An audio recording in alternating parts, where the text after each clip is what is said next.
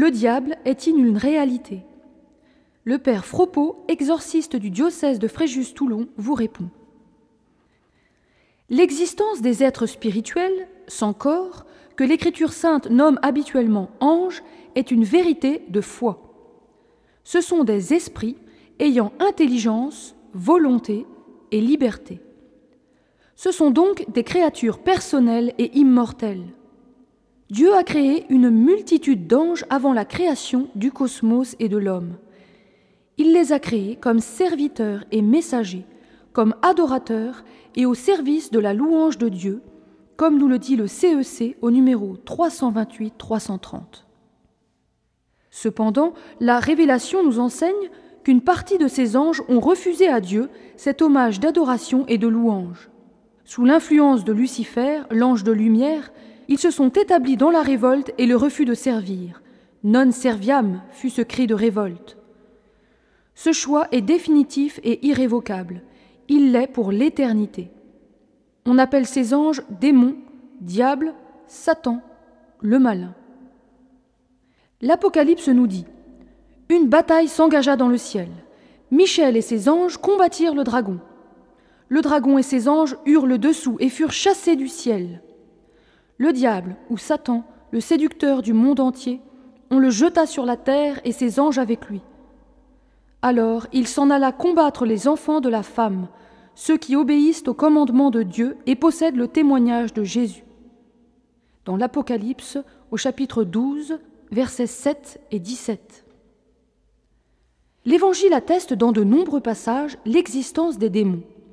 Jésus les chasse et délivre les possédés, par exemple en Marc 1, 21, en Matthieu 12, 22, en Luc 13, 10.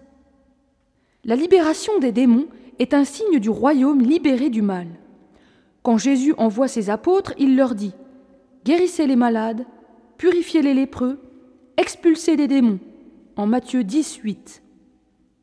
L'Écriture atteste l'existence néfaste de celui que Jésus appelle l'homicide dès l'origine, en Jean 8, 44, et a même tenté de détourner Jésus de sa mission reçue du Père, en Matthieu 4, 1, 11. Les démons ont perdu définitivement la béatitude. Ils sont jaloux de l'homme promis à ce bonheur et font tout ce qui est en leur pouvoir pour séduire les hommes, les faire tomber dans la désobéissance et le péché grave, afin qu'ils se perdent pour toujours. Ils sont les maîtres de la séduction mensongère. Cependant, leur puissance est limitée par Dieu qui reste leur maître. Leur action peut causer de graves dommages, de nature spirituelle et même de nature physique, pour chacun et pour la société. La permission divine de l'action diabolique est un grand mystère.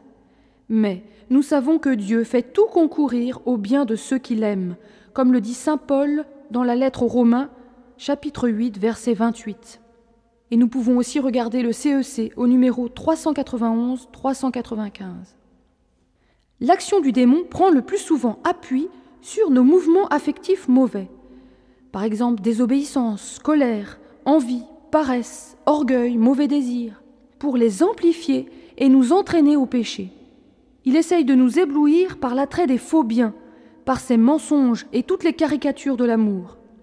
Dans les tentations qu'il suggère ou augmente, nous devons lutter par la prière, les signes de croix, l'invocation des noms de Jésus et Marie et avec l'eau bénite.